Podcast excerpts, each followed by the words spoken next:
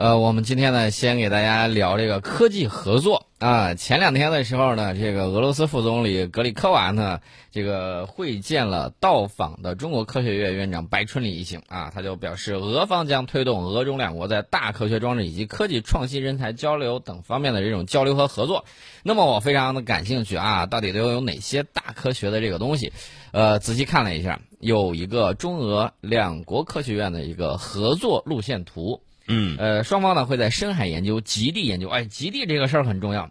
北极航线我们现在一直都比较心心念念，为什么呢？因为从这儿走的话，可以比绕印度洋要近好多啊，节省燃料。另外呢，沿途的这种开发矿产资源等等就可以去做了。对，而且以后这个旅游船。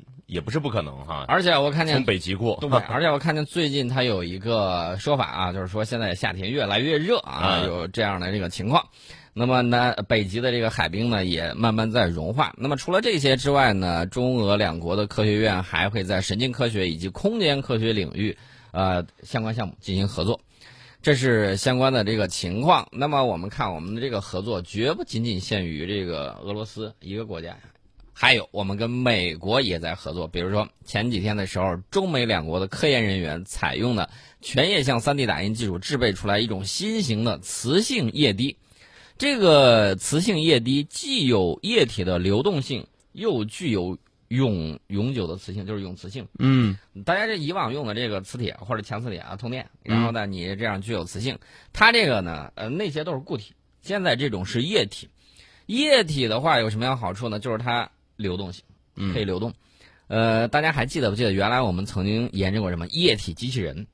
哦，这个就比较科幻啊。液体机器人像什么？液体机器人就有点像那个《终结者》里面那个水银的那个。哎，对对对对，啊，不是水银，它就是液体机器人啊，反正就是长得跟的那个水银似的。嗯，对，特别会变形，啊，而且打成那样了，一会儿就好了。嗯，呃，当然了，我们没有到那一步，但是我们的液体机器人的研究也在同步进行。嗯，那么这种新型的液呃磁性液滴呢？它的作用在哪儿？大家很关心这个问题，就是说你是不要说的天花乱坠，你这个技术有什么用？我们这项技术呢，可以研制柔性电子，可以靶向输送药物啊。呃，当然了，要实现这些，还是靠液体，呃，就是磁控液体机器人。呃，原来呢有说法，就是说你这个体内这种机器人怎么样去定向靶向去过去？嗯，有的说法就是，哎呀，我让它钻进去之后自主。啊，自主的时候，其实里面的这个压强也是比较大的。那怎么办呢？它用液体控制，就在外面用强磁场，然后控制住里面的这种液体机器人，然后准确到达这个输送药物的这个靶向位置，然后呢准确释放。这样子的话呢，可以有效的解除病患的这种痛苦，这就效率就高多了呀。嗯，在纳米级层面啊，传统的铁磁流体本身是不存在磁极的。啊，只有在外加磁场作用之下，才能够被持续磁化，呃，才能够表现出特定的磁性。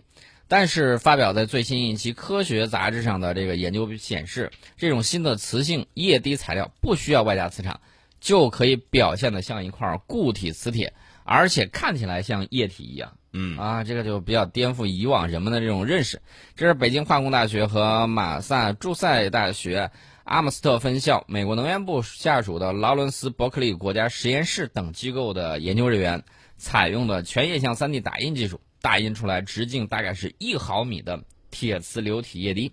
每个液滴之中呢，含有大量直径为二十纳米的氧化铁纳米颗粒。磁力测定显示呢，大约十亿个纳米颗粒，嗯啊，就跟这个冬天冷的时候挤挤暖花一样啊，挤在一块儿。然后它们在磁性线圈激发之下呢，可以表现出来磁性。这些外部的纳米颗粒将磁性定向传递到液滴核心的纳米颗粒上，就使整个磁滴呢具有呃这个液滴具有了这种永久的磁性。呃，研究人员利用全液相 3D 打印和微流控成型技术，就可以制造出任意形状的磁性液滴啊，把它们分成更小的这个液滴之后，仍然可以保持磁性。啊，呃，因为我们以往担心的就是传统的这个铁磁流体本身不具备磁性，你再把它分小，它会不会丧失磁性？告诉你不会，仍然可以保持。那么已经成型的液体还可以通过改变酸碱环境来实现可逆磁化或者是消磁。大家担心的这个问题是什么呢？就是说你一直具有磁性，你出不来怎么办？哎，我们现在可以告诉你啊，改变酸碱环境的时候，就可以把你这个磁性给你转变。嗯啊，本来你是啊，呃，比如说有南北极，对吧？对啊分南北极，这个时候可以让你掉个头，啊就，是南北原来互相排。斥的，现在互相吸引了。嗯嗯呃，还可以对它进行消磁。那么它的这个物理特性非常的特殊，所以说呢，它目前主要应用在电子设备、医疗器械、机械工程以及材料科学的研究里面。呃，所以说呢，这个将来会有很多的应用场景，比如说就是我刚才提到那个，在人体之内靶向输送药物，呃，做成磁控机器人、可操控的液态微反应器等等，这是将来的它的这个应用方向。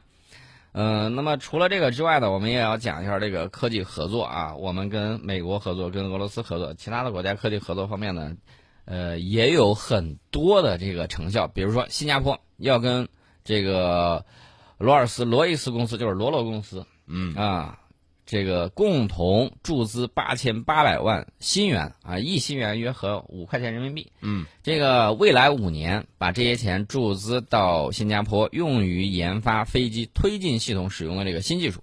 这是新加坡南洋理工大学和发动机制造商罗尔斯罗伊斯公司，呃，连同新加坡政府啊，这未来共同去搞的这么一个企业实验室。那么涉及到这个项目是大概我我印象中，二零一三年就有一个他们的国家研究基金会，涉及五十三个研究项目。啊，涵盖这种电子电力技术，包括这个数据分析啊、维修、制造等等领域。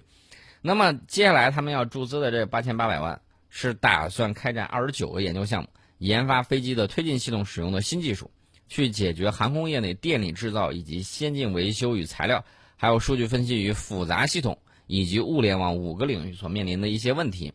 那么新研究的项目里面呢，有近一半儿是针对电力技术的，包括研发创新的能源储备系统。有助于制造混合动力的飞机发动机啊，因为我们看到现在有很多汽车啊混动的，这个混动的插混的，对吧？嗯呃，油电混合的那种是另外一说，这个不能列入新能源。那么插混的这个，大家看到有一些车企表现还是不错，有一些车企表现比较糟糕啊，骗补贴的就另外一说了。呃，我们在讲这个东西的这个发展啊，说到这个罗尔斯罗伊斯公司，大家可能对它不太熟，你熟吗？嗯，知道它的有一项产品，我估计你一定知道什么啊，劳斯莱斯。啊？这谁不知道当年啊，啊？还是很熟的吧？对，这个罗罗公司呢，造发动机还是很有水平的。当年曾经和美国并驾齐驱啊，现在也不算太弱啊，水平还是可以的。其实呢，大家可以看啊，这个将来的这种发展啊，包括这个合作，我多次都在讲，国际间的科学技术合作非常重要。为什么呢？少浪费资金，共同取得进步啊。比如说，在有一些项目上就表现的淋漓尽致。比如说我们的这个嫦娥探月，我们就搭载了有很多载荷啊，德国的也来，然后中东地区的国家也来，呃，我们投钱，我们投技术，然后呢，共同搭乘你这个载荷，然后呢，在月球上进行测试、进行实验。其实呢，星辰大海的道路，人类从未止步。啊、从最早蟾宫折桂，我们的这种人类对月亮的美好的想象，嗯。啊，再到嫦娥奔月美好的传说，再到这个明代万户啊搭乘自己搞的那个火箭啊，虽然牺牲了，但是呢，表明人们对星辰大海啊这种期盼、向往以及向往啊，包括它的探索啊，包括人类付出的这种牺牲，是值得我们钦佩的。呃，其实呢，大家回望当年阿波罗十一号这个登月啊，包括最近呢印度的月船二号探测器二十二号启程开始向月球进发，大家可以看啊，人类探索太空的脚步从未停止。那么向未知领域的不断进取，恰恰是推动人类文明持续向前迈进。这是相关的这种发展。那么我们经常听到有哲人这么说啊，要停下脚步，仰望星空。仰望星空，是因为遥远的星空正在越来越多的留下人类的这种印记。那么，实现人类探测器首次月球背面软着陆的嫦娥四号，目前已经完成了第七月昼的这个工作，按照指令进入月夜休眠。啊，好奇号火星车、洞察号探测器正在从遥远的这个吴楠的家乡火星、啊，向地球传回信息。啊啊就变成我的家乡了啊！携带人类文明标记的旅行者系列的探测器已经飞过太阳系的边缘，并且继续向星际空间前进。嗯这是迄今为止人类发射的走过的最远的、最远距离的这个探测器嗯啊，旅行者系列。那么大家可以看啊，现在人类太空探索啊有很多新的特点。嗯，现在的这个主题，我认为还是合作与发展啊，和平与合作。嗯，为什么这么讲呢？阿波罗登月计划大家可以看啊，诞生于美苏争霸啊。苏联说我把这个第一颗人造卫星送上了太空，美国说呀他领先了，然后苏联说我第一个把人送入太空，美国说他又领先了。嗯美国不干了，说我第一个把人送上月球，这是来自于美苏争霸的这个时期啊，被赋予了更多的政治宣示的这个意味。嗯你问他到底有多大的经济效益，可能当时没有啊，后续有很多。那么如今呢，和平利用外层空间的国际共识日益增强，但是有的国家非要说我要把太空军事化，啊，这种逆潮流而动的，我只能这么说，仗着现在技术好啊，等到将来技术追平的时候啊，或者超越的时候，我不知道他会怎么想。那么，空间探索领域国际合作，大家也看到了日益在密切啊。我们长征四号刚才讲了，来自于中东的沙特啊，来自于欧洲的德国、荷兰、瑞典等国家的这种科学载荷，包括未来我们中国的空间站会向联合国所有会员国开放啊，包括当年那个不让我们去上啊，不让去上他那个空间站的那个家伙，嗯，到时候你是不是买票啊？买不买啊啊，这个票可以有很多种类型，比如说？VIP，呃，不只是 VIP，嗯 VVIP 你拿技术来换吧。啊，当年你有那么多研究成果啊，拿过来换一换，交换一下，我觉得还是可以的嘛。对，那么除了这个之外呢，大家也知道，中国空间站项目现在虽然还没有呃完全做成，但是已经被联合国外层空间事务办公室主任西莫内塔·迪皮波誉为伟大的范例。嗯啊，为什么这个东西伟大？就是因为我们的胸怀开放。那么全球参与呢，是展现出这个人类探索星空更加广泛、更加深入。那么曾几何时，太空探索只是极少数人的游戏。我和吴楠都希望有生之年能够坐上太空船到地球的边缘，哪怕就是临近空间一百公里那个地方，就是在大气气层打个水漂也可以。呃，除了美俄等传统航天大国啊，大家可以看啊，这个中国、日本、印度、以色列等多国都有自主项目。除了航天国家队之外，私营企业也越来越多。啊，除了科学探索、太空旅游、太空采矿，这些也不都是天方夜谭。大家还记得日本的这个隼鸟号啊，嗯在这个龙宫小行星，然后呢进行了撞击。呃，我指的是它人家发射弹丸进行撞击，把这个龙宫啊这个小行星顶上溅出了，就是飞溅出了一些溅出物，嗯然后呢，它又着陆进行了这种采集啊，明年就要回来。所以说呢，大家可以看啊，各个国家在太空探索上各自有各自的这种计划。呃，首先呢，我要讲的就是太空探索本身是很有科研价值的，月球探测以及深空探测是人类走出地球家园、探索外层空间的必然选择。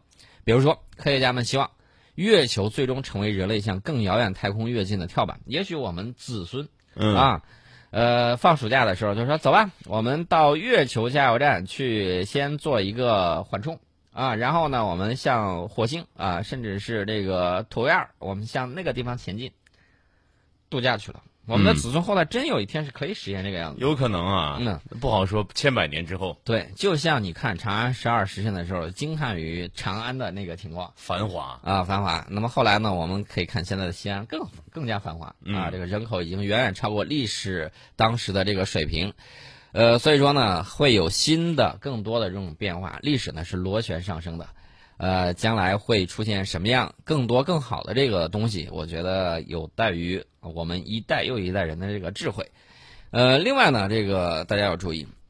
太空啊，蕴藏了很多地球稀缺的资源啊，比如说有的这个星星啊，顶上全都是金子。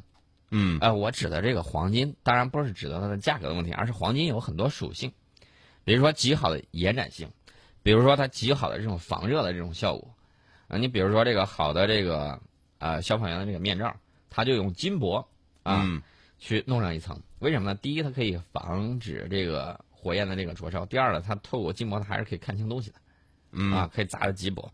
所以说呢，黄金在工业上的用途远远比你打个金溜子、打个戴到手指头上那个价值要高得多。，对，当然了，黄金饰品呢又比较美，比较符合亚洲人的这个肤色，是啊，看起来很漂亮。哎，宋老师脖子上就有一个巴掌粗的这个 吴楠这个纯属这个物理没有学好啊。胳膊粗的，如果是巴掌粗和胳膊粗的那个东西，我现在我告诉大这家，趴地上起不来了。我现在一定要有两个棍儿拄着我的下巴，不然的话完完全全撑不住的，会比较重的。太空探索呢，在刺激以及带动创新方面能量是非常巨大的啊。我们讲这个阿波罗计划就衍生出来阻燃材料、嗯计算机、CT 扫描等方面的众多技术创新啊。这些技术在悄无声息地改变人类的生活啊！你包括美国的 IBM 公司、英特尔公司，很多科技巨头的诞生与成长都跟这项计划受益啊，跟它有关系。为什么呢？它带动了美国很多科研院所、企业以及机构的这种探索，然后呢，相关的技术的这种转化是非常棒的。那么我们看空间技术，现在广泛应用于通信、医疗、新材料等诸多行业。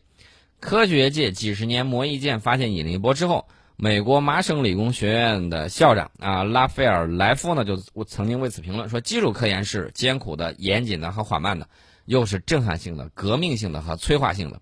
归根结底，太空探索所代表的这个进取精神，是人类进步的这种根本动力。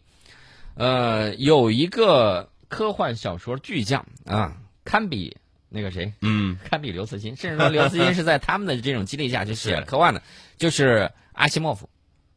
阿西莫夫有一篇名著叫《永恒的终结》啊，里面讲了一个故事，说掌握了时空穿梭技术的未来人类，通过修正过去，使自己始终处于安宁状态，最终丧失了探索的勇气，因错过开拓星际空间的机遇而面临终极困境。